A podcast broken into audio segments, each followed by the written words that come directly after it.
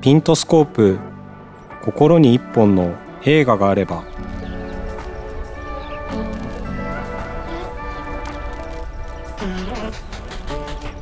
心の一本の映画との出会いをお届けするピントスコープポッドキャスト。誰かの記憶に残る映画体験を通して映画の新たな魅力を発信する番組です。これまで映画「かもめ食堂」「メガネ」などを監督してきた荻上直子さんの最新作「カワッペリムコリッタ」が9月16日に公開となります。ピントスコープではスープ作家の有賀薫さんが荻上監督のファンということで連載「心においしい映画とスープ」の中でかもめ食堂を取り上げてくださったことがありました。そこで今回はお二人をお招きしお話をお伺いしました。それではどうぞ。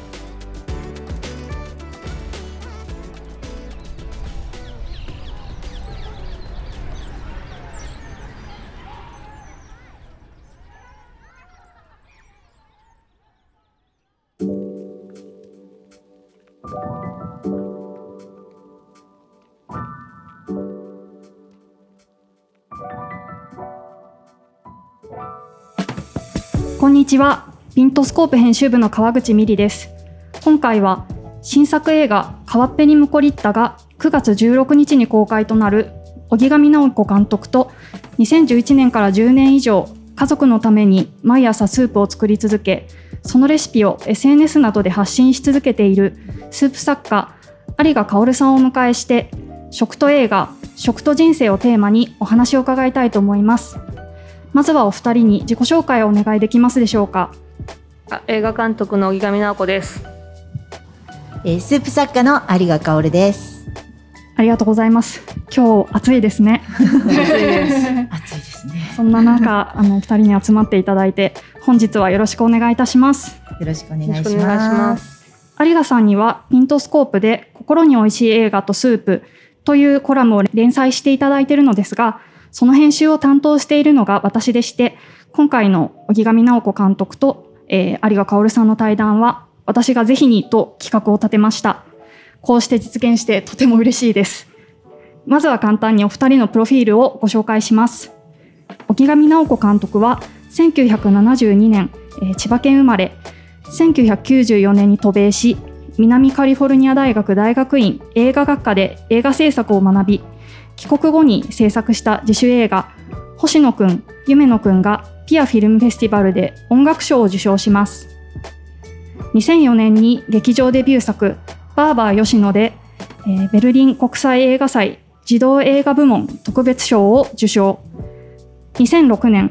フィンランド・ヘルシンキを舞台にした映画「かもめ食堂」が大ヒットし北欧ブームの火付け役となります。そして今回松山ケンイチさんムロツヨシさん満島ひかりさんが出演される新作映画「カワッペニムコリッタ」が9月16日から公開されます。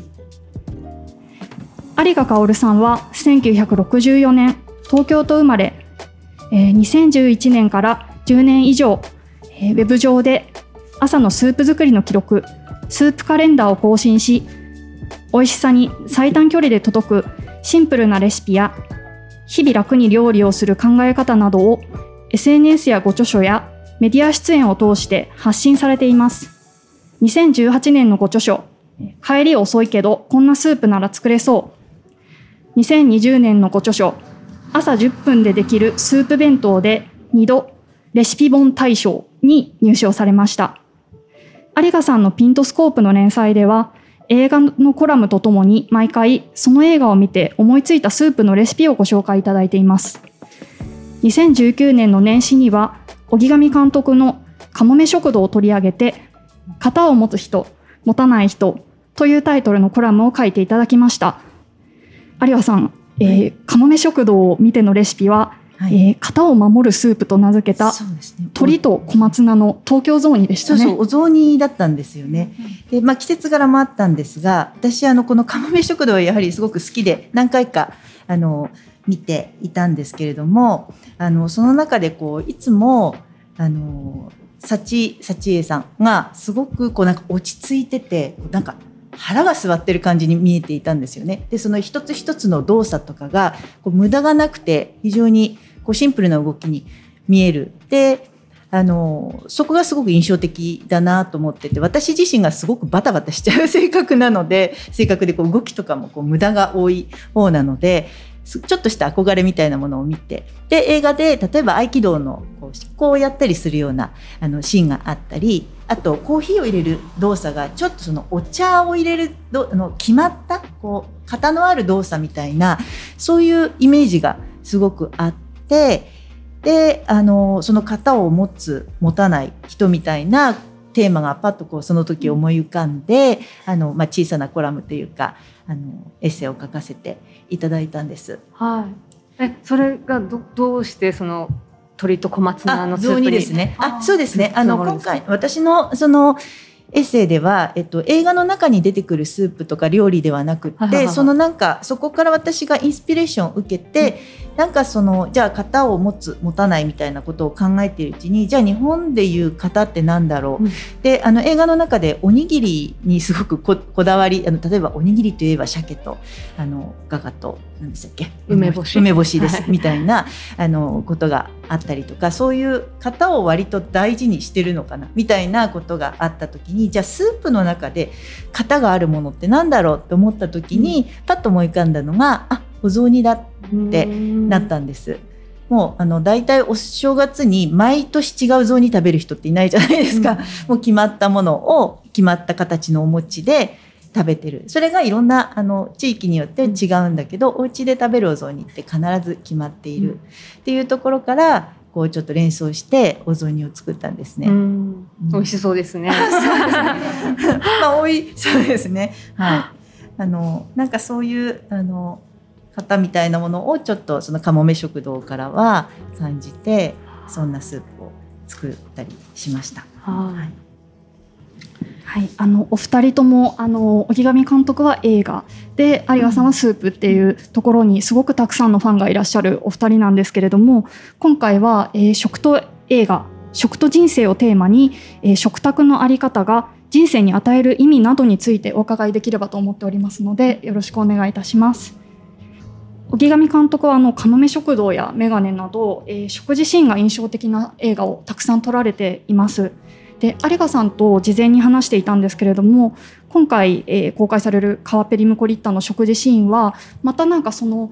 例えば10年前の作品とはまた違うあの食の描き方をしているようにあの私には感じました、えー、荻上監督のこれまでの作品の食事シーンの変化変遷というのはご自身からするとどういうふうに捉えていらっしゃいますか？いやあんまり考えてないんですけど、うん。実はそんななんか今回はこの食のシーンで攻めようとかは一切思ったことはなくて、あのーまあ、私は一番やりたいのはその人になんかやっぱり人物をちゃんと描いていきたいっていう思いがあってで人の日常を描くとあの皆さん大体本当に食事を朝昼晩ってみんな3回、ほとんどの人は取るのでこう人生この人人人物を描くとどうしても食事が入ってくるっていう日常の一部として。はい。なのでなんかことさら食を強調して描こうっていうよりは、やっぱり日常の一部っていう気持ちでい。つも描いているんですよね。なるほど。はい。い、やまあぜ食って本当欠かせない話ですもんね。あの監督はそのお料理に関してはいつもえっ、とまかフーフード飯島奈美さんはい。はい。がなさってますが、うん。なんかこう、ま、お全部お任せみたいな感じなんでしょうか？それともうん。メニューはある程度こんな感じっていうふうに決めてお出しはいしてるんですそうです。あのやっぱり事前に打ち合わせして、うん。今回のこのシーンではこの食事でっていうのは、あの打ち合わせして決めてます。で今回のこのすき焼きシーンはもう最初からもう自分の中で、あのいい肉を食べるすき焼きっていう、はい、それはもう脚本で書いてありました。すごい印象的でしたね。なんかそれまでの食事がずっと質素だっただけに、ポーンってそこでなんかみんなのテンションがはい登場人物のテンションも上がる、見てるこっちのテンションも上がるっていう感じで、すごかったね。一生に一回食べれない食べれるか食べれないかっていうぐらいの、うん。とてもいいあのすき焼きっっていう風にしたくて、彼らにとって、はい、いやいいすごくいいすき焼きのシーンだったなと思ってあんなすき焼きなんかいつ食べただろうかちょっと思い出せない感じででしたね子供の時ってすき焼きってすもうめちゃくちゃテンションが上がってまさにあの映画の中のあの人たちみたいにわーって食べてたんですけど大人になって割とちょっとなんか。え私あの食べいつでも食べれるみたいな顔してたかなってちょっと思っちゃいましたね。すごくね。実際子供たちこの映画に出てくる子供たちも、うん、もう本当に美味しそうにもうバクバク食べてて、うん、家に帰ってお母さんあんな美味しいお肉初めて食べたって言ったぐらい言ってたっていう話を聞きました。プロダクションノートにもあのキャスト陣がみんなすごくテンションが上がったというふうに書かれていたと思いますけど。あそうですか。えっ、ー、とそうですね。でもまあその今おあの有賀さんがおっしゃったそのすき焼きとまあすき焼きの前にあるのはまあ、畑で採れたきゅうりであったりとか、まあ、それと、まあ、白米と、あと塩辛、えー、と主人公の松山ケンイチさん演じる山田さんが、えー、あの仕事先からもらってくる塩辛ですけど、なんかその対比っていうのもすごい鮮やかでしたよね。そうですよね、うん、あとなんかちょっとあのやりたかったのはすごいあのお金がなくなっちゃって食べるものなくなってしまって。でも実は庭に野菜がいっぱいできてたっていうなんかそのなんかすごい植えてたのに、うん、なんかそんな近くにこんな美味しいトマトがあったんだっていうのはやってみたやりたくて、映画の中で。はい、あの例えばそのメガネとかかもめ食堂やメガネなんかの場合はどちらかっていうともっとこうあの質素ではあるけれども、はい、割ときちんとこう作って、はい、まあなある種の丁寧な暮らしみたいな感じの、はい、ちょっと素敵な食事、あのある人人たちにとってみるとちょっと憧れの食みたいな感じだったような気がするんですけれども、今回のこのカッペリムコリッタの中で出てくるのってもうちょっと根源的なというか、ね。うん、あのまずご飯を炊くところから始まるじゃないですか、あれがすごくやっぱり印象的で、何にもないところから日本人がご飯食べる時ってまずお米をとぐのかなみたいなことを考えたりそのさっきおっしゃったその野菜をとりあえず取って切ってなんか食べるみたいなことだったりするのかなっていうことをすごくあの感じたんですよね。私もそのスープをあの考える時にやっぱりスープって皆さんのイメージではなんかことこと何時間も煮込んでとかいろんな具材とか鶏ガラとかをこう入れてっていうことなんですけども多分、えっと、スープの起源ってその辺にあるものを鍋に入れて水を入れて煮てちょっと塩かなんか入れた みたいなところからスタートしているものだと思うんですよね。でそれになるべく近づけていきたいっていうような気持ちがあって、まあ、それそういうことをやってることもあってあの食の今回のその食のシーンってすごく人の生活にこうちょっと本当に地に足がついてる感というかそういうのをすごく感じたんですよね。ありがとうございます。なんかベーシックですよね。あ、そうですね。ご飯、味噌汁、はい、お漬物とかそれぐらいな感じで。で、あの例えば私食の発信してるとなんか自分があんまり料理できてないとかっていうことにコンプレックス持つ人っていっぱいいるんですけど例えばあの映画見てるそのきゅうり切っただけでめちゃくちゃ美味しそう というかご飯が美味しく炊けててそこに塩辛があって、はい、でそのみずみずしいきゅうりとかトマトがあったらすごくごちそうだよねっていうようなうんうん、そういうことをもう一度なんかちょっとこうあのなんていうかみんなが思い出したりとか少し感じたらいいんじゃないかなって感じることがあるんですよね。うん、なんか一番最初のご飯のシーンでは松山さんそこまですごい何日かあのご飯を絶食してくださっててだからもう本当に美味しかったって言ってました。あの口にこういうふうにこうなんていうのかなこうご飯はあってあの食べて、そのやっぱ表情はその ご飯を抜いてたから 本当に美味しいっていうか 染み込むみたいな感じの表情されてましたもんね。そこにあのムロツヨシさん演じる島田があの山ちゃんご飯を炊く才能があるよねって何度もまあおだててるのかあるいは本気なのかっていうセリフがまた印象的でしたよね。そう。まあどっちもあるんでしょうね。おだててまたご飯にありつけおこうとする気持ちと本当に美味しいのかもしれないしでもあれだけきっちりご飯炊いてたら美味しそうな感じしますけど。いや計量 すごい基本なんですよ。あのやっぱりあの料理の中でおいて特にご飯なんかもまあメモリーがついてるんで、ええできるんだけどやっぱりあれもザーって適当にやるのとしっかりやっぱりやるのとは全然違うので、ああそうですか、はい、きっと美味しいご飯なんだろうなって うん。思ってはい。ずっと見てました。はい。監督はあのプレス資料でのインタビューであの行き場のない遺骨が急増しているっていうあの NHK の番組であの無縁無縁社会におけるゼロ層の問題からこの物語を考えたっていうふうにおっしゃっていて、そこは、えっと、今回の食の描き方っていうところにどういうふうにつながっていますか、ええ。つながつながっている部分はありますか？ええ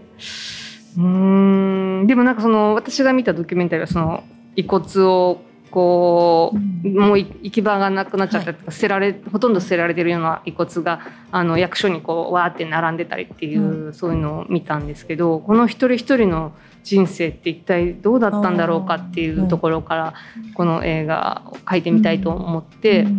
でもうこの主演の主人公の山松山さん演じる山田君っていう人ももしかしたら本当にこのまま一人で死んじゃうかもしれないっていう。でもそのそこでこう一人一人たった一人のご飯なんですよね最初は。だけどそこに山田君が来てずうずうしく食べていくっていう二人になってでそれが今度アパート全員のこうたくさんの人と一緒に囲むご飯になってっていうそういうところで人のつながりができてあのあの一人じゃないって思えるっていうつながりみたいなところに多分もしかしたらご飯っていうのが作用してたのかなと思います。すっごい無理やりつなげました。はい、いやいやすいません。ありがとうございます。でもなんかやっぱりあの、まあ、骨の話っていうかお父様のその亡くなったお父さんの遺骨とを引き取ったりとかそっちのその死の方向に行く話とやっぱり食とつながるその生きるっていうことがすごくその縦横みたいになってるっていうかそう,、ん。いう気がすごくはいはい。したんですよね。だからまあ食っていうことだけにフォーカスするというよりはそのえっと骨を引き取ってくる、はいはい。それをちょっと怖がったりするとか、うその死死に。自分もその、なんていうか死死までではないんだけれども生きるのにこうギリギリであるうんうんうん。はい。こととかと、そういうことがあるからその今日の一杯のご飯が美味しいみたいなこともあるわけで、はいはいはい。なんかそのやっぱり組み合わせでその美味しく見えるご飯っていうのもすごくあるかなと思ったりしたんですよね。ええ。そうですね。本当に、はい。あの食べるイコーうんルその生だったりするところと、その死っていうのが対極にそうですね。同時にこう、はい。この映画の中ではい。やっぱりこう同じように並べてよね。描いてみたいと思っていて。かすごくそういうものが近いところにある映画というか、例えばそのそ葬儀屋さんっていう職業もそうだし、一方でそのあのの農家っていうか、ええ農家ではないんだけれども野菜を育てる人みたいな、性にすごく近い人がいたりとか、あるいはそのお坊さんもねちょっとちょい役ですけれども、出てきたりとか、うん。そのなんかあの普通の暮らしの中なんだけれども、生と死にすごく近いところにいる人たちがななんかこうそうですね。いるっていうのは、あの面白かった。あのはい大家さんも旦那さん亡くしたりみたいなことで、ちょっとそういう影がねあったりするので、なんかそういう人たちがちょっとこうふんわり というかなんとなくこうちょっとずつ関わってきて。どこかで共感しつつつはい。ながってくるっていうところがはい。あの面白かったですね。でその中にちょっとその食でちょっと距離が縮まるみたいな、ね。ええ。やっぱりその食って人と人の距離を縮めるめめちゃくちゃ強いツールじゃないかなっていうふうに思っていて、ねねはまあ、それは監督の作品の中でもあのかまべ食堂の あのシナモンロールなのかおにぎりなのかっていうコーヒーなのかっていうのもあるし、あのあるいはそうですね。眼鏡の中で出てくる、あのみんなで食べる。は。いなぜ一緒にここでみんなでご飯を食べてるんだろうかっていう なんか不思議な疑問を持ちながらはいあの食べるご飯だったりとか、まあ、今回のそのそうですね。白米と塩辛みたいなものとか。でも確かになんかこう日常生活でも誰かとこう友達になりたいとか、うん。誰かとうん近づきたいっていう時に、うん。ちょっとご飯でも行かないみたいあなあ気軽にそういうところにね。なりますよね。はいご飯って確かにいいはい、こそうですツールなんですね。はい、で監督のなんか作品の中ですごく私が思うのは家族でもない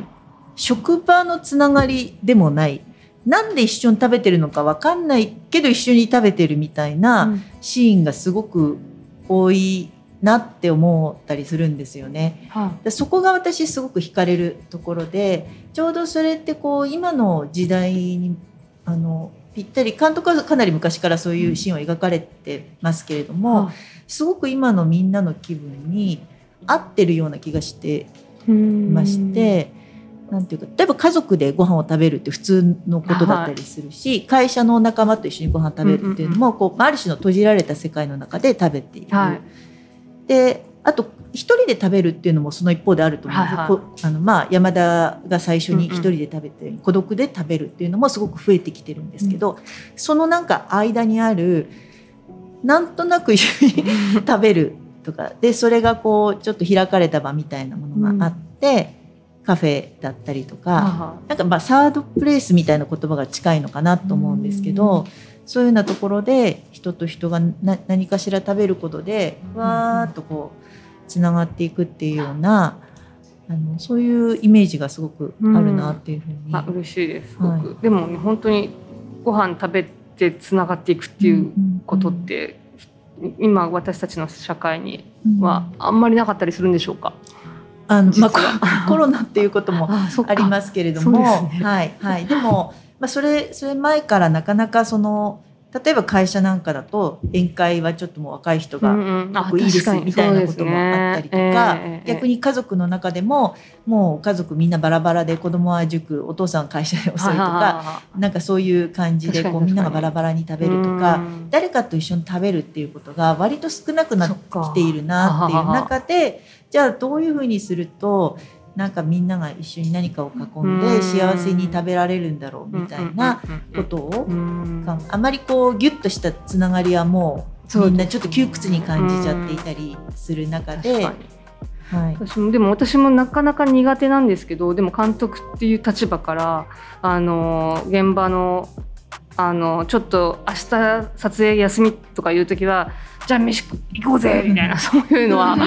やっぱり言っていかないと、私が言わないと、はい。あの動いていく。はい。意外と苦手なんですけどでもこう言ってご飯食べてもらってっていうのはできる限りやっぱりやるようにします。そうするとやっぱ連帯感みたいなのが生まれてでも映画の撮影ってすごくいいところはその場でおしまいになるんですよね。ああ、そっかあそっか。のえ後にあまり後を引え、行かない。かないんですよ。でまた作る時にまた、あのよあのあ読んでみたいな、はい。いやそういうことなんですよ。だからやっぱりあんまりその食べることで近づきすぎるのもちょっと怖いみたいに、うん。きっとみんな思ってるのかなって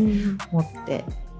なんか今回の映画ですごく良かったのが最初は玄関からトントンってくるんではいはいはい。ポンってくるんだけどそのうちあの室戸義さんと島田さんが あの庭の方からはいはい。ズケズケ入ってきたりするじゃないですか。え。であのなんか庭から入ってくるってすごく懐かしい感じも したしあ私実家縁側があってでそこからなんかいとことかわーって入ってきたりとはいかするようなことがあったので、うんうんあのあこっちから入ってくるっていうのって あのなんか久しぶりに見たなっていうか。は昭和ですね昭和ですね。昭和です。そうですはね。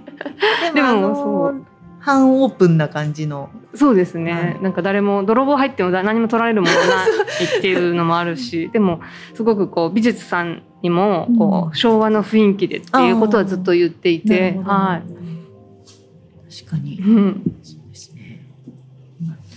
なんかその今あのお話ししてくださった、まあ、ゆゆるいつながりを描くっていうことに関してあの、まあ、そういうコンセプトってどこから来ているんだろうっていうのもすごく気になりつつ、なんかあの岩波ジュニア新書の「表現する仕事がしたい」っていう本にあの荻上監督があの寄稿されていた文章を読んだ時になんかあの高校時代があの寮生活でその時の食卓がかなりストレスフルだったというふうに書かれていたのが印象的でなんかそういったこうご自身の経験みたいなものがなんか映画での描き方に影響した部分ってあったりするんでしょうか？そうですね。私でもねあんまりこう緩いつながりだとはあんまり思っていなくて、うん。この人たち。うん。意外とずうずうしくこあう人のこの範囲にガッて入ってくる島田もあのそういう人がこういてそれぐらいしないとなんか影響力って影響されないんじゃないかと思っていて人は。あのさっきあの別の方と話した時になんだっけな大学でなんだっけな。よっともっていう人たちがいるんですって。うん、よって言ってすれ違っておしまいっていう。なるほど。すごい面白いと思って。そう。あよっともってとなるとやっぱそれは緩い。本当にあそうですね。ああってもなくてもいいとつながりだったりとかするかもしれないけどこの人たちはもうちょっと深みまで入ってる気がしていて。でそうね私の高校の話 ちょっとそのエピソードが面白かったので、あの後輩が先輩にあの話題を提供しなきゃいけないっていうなんかご飯あの先輩たちと同じあの寮生活で、あの話題とか言われて。そうするとこうなんかなんか話を作んなきゃいけないっていう すごいです、ね、すごいいろんなところに汗かきながら、はい、えっと今日全然面白くない話をこう誰かの先輩たちに提供しなきゃいけないっていうそういう規則があって何にも味しないわけですよね。それはちょっと食べながらっていう3年間を過ごし,、はいはい、して。そうかそうか。多分なんか今のその緩いっていう言葉がちょっと多分少しずつ、うん、えっ、とちあのと受け止め受け取っている意味が若干違うのかもしれないですね、うん、そういう意味で言うと私もその、えっと、今回の例えば、まあ、映画の中で関わっている人たちが緩いと言ってもさっきのヨットもみたいな すってすれ違うような関係性だとは思ってない。だからでもなんかいきなりこう例えばじゃあ家族になりましょうとか じゃあ友達になりましょうみたいななんかこうそういう共通の価値観があるとか、うん、そういうことでスタートするわけじゃなくって。う んベランダからただ入ってくるとかあのそういうようなあのことでちょっとずつこうなんていうか関わって。関わっていって、はい、それがこう深くなっていくっていうような意味でのその許しさっていうことですよね。うんうん、意外となんか私たちってじゃあ友達になろうかとかなんかじゃあ夫婦になろうかとかじゃあ付き合おうかみたいななんじゃあ会社で、ね、一緒に働こうかみたいなじゃまあ、契約まではいかないとしてもそういうこう縛りをこうなんか求めがちなところがあるなって思っているのでそういう意味で言うと非常にそういう縛りがないですからね。そうですね、えー、っていうふうに言う意味での許さかなっていう。そのすれ違うっていうのでは全然ないなって、そこで会って出会って一緒にこう時間を共にする、まあ、食事じゃないとしても時間を共にすることであのなんかやっぱりその後のその人の人生がまた少しちょっと違う方向に行くっていう,うん、そう、ね。えー、そういうあのところは感じられました。うん